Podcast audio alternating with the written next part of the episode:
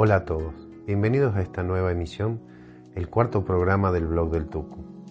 Muchísimas gracias a todos los que están acompañando y apoyando este proyecto.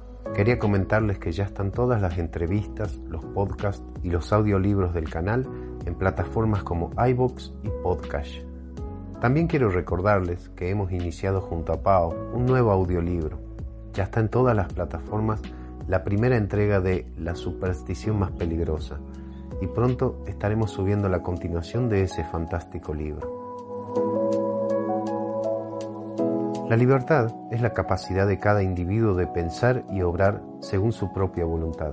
Y esa libertad de la que todo ser humano tiene el derecho de gozar debe estar solamente limitada por la libertad de otro ser humano. Hay leyes naturales que limitan el accionar de cada ser humano, como las leyes físicas, tal el caso de la ley de gravedad. Pero fuera de ellas, nada puede impedir el ejercicio pleno de la libertad humana. Los primeros seres humanos que pisaron esta tierra vagaron libres y soberanos de ellos mismos durante milenios, con las únicas limitaciones que el entorno les proponía. Y fue por decisiones individuales y absolutamente libres que de a poco, a esas trabas que la naturaleza le ponía en su camino, el llamado Homo sapiens las fue superando, valiéndose de su libertad y su inteligencia.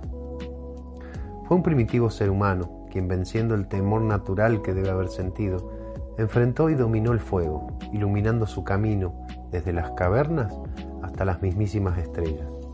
Un hombre, único, libre. No soy politólogo ni economista, no soy sociólogo ni filósofo, soy una persona simple, común y corriente, con mis defectos, muchos, y mis virtudes, algunas, tan común y corriente como cualquier otra persona, pero única, tan única como cualquier otra persona, y valiéndome de mi derecho a la total y absoluta libertad que todo ser humano posee de pensar y comunicar lo pensado, es que me embarco en esta aventura de hablar sobre lo que para mi modesto entender es el único camino hacia el progreso y la prosperidad, la libertad. El mundo se encuentra ante la disyuntiva de elegir entre dos caminos de cara al futuro, y pareciera haber gente empeñada en bloquear uno de esos caminos, convirtiendo en algo negativo la simple idea de la libertad individual que por naturaleza poseemos. Como consecuencia, una inmensa mayoría se encuentra cegada por preceptos erróneos y totalmente antinaturales, los cuales los obligan a tomar el otro camino, el contrario al de la libertad. Veo a diario, con asombro, cómo personas de los más variados estratos sociales y culturales, de los más variados orígenes geográficos, se entregan a la idea de que deben sacrificar su propia libertad en aras del llamado bien común. Aun cuando toda la historia, la antigua y la reciente, nos ha dado muestras cabales de que el bien común al cual los obligan a seguir no es más que el bien de unos cuantos seres despreciables. Veo en los pueblos otrora promesas de sociedades pujantes, gente convertida en auténticos zombies y sin otra salida que el arrojar piedras y palos, reclamando el reemplazo de esos dirigentes zombificadores por otros iguales o peores, denunciando que les están dando veneno, pero pidiendo que sea otro el que se los sirva. Y quiero cambiar el mundo, y me siento mal por no poder hacerlo, y me siento un idiota por soñar ese sueño de un mundo libre y sé bien que jamás existirá un mundo libre si no hay 8 mil millones de personas libres. Cuando era muy chico y comenzaba a asomarme a la vida, comencé a descubrir cosas que sentí injustas, y al descubrir que había personas poderosas que nos gobernaban, pensé, ¿por qué quienes gobiernan no eliminan esas injusticias?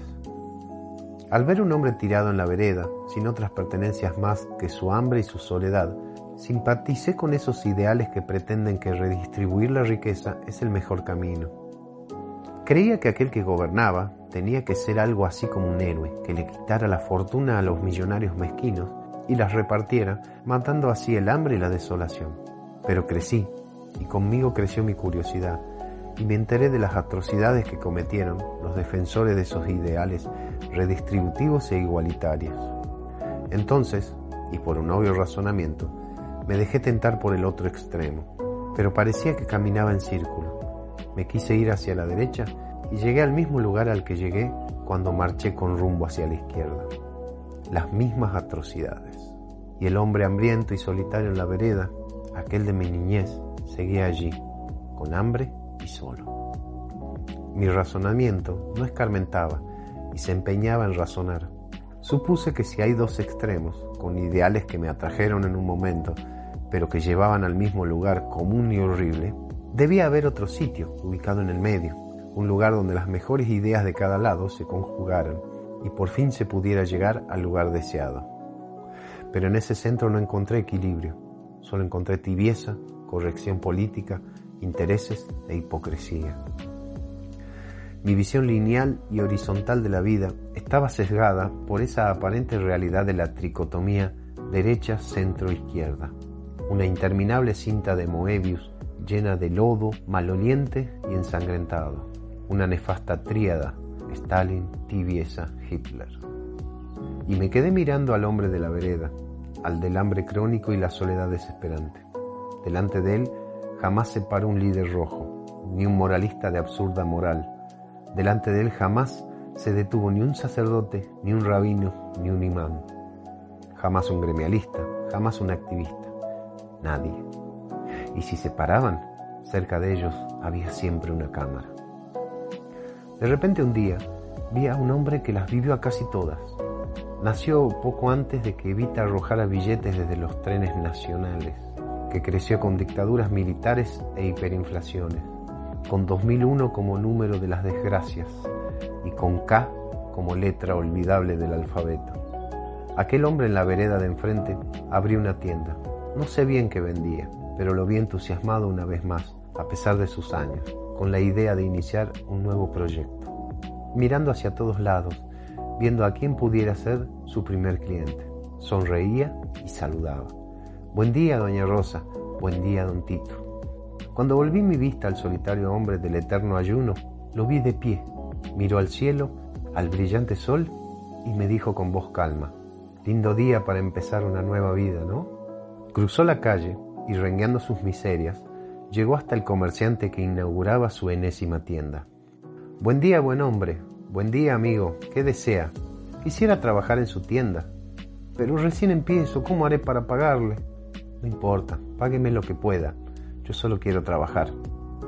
Trato hecho, mi amigo. Empieza hoy mismo. Muchas gracias, buen hombre. No había estados, ni izquierdas, ni derechas. Solo eran dos hombres libres, uno intentando de nuevo llevar a buen puerto un proyecto, otro levantándose solo de su miseria, buscando un mañana mejor.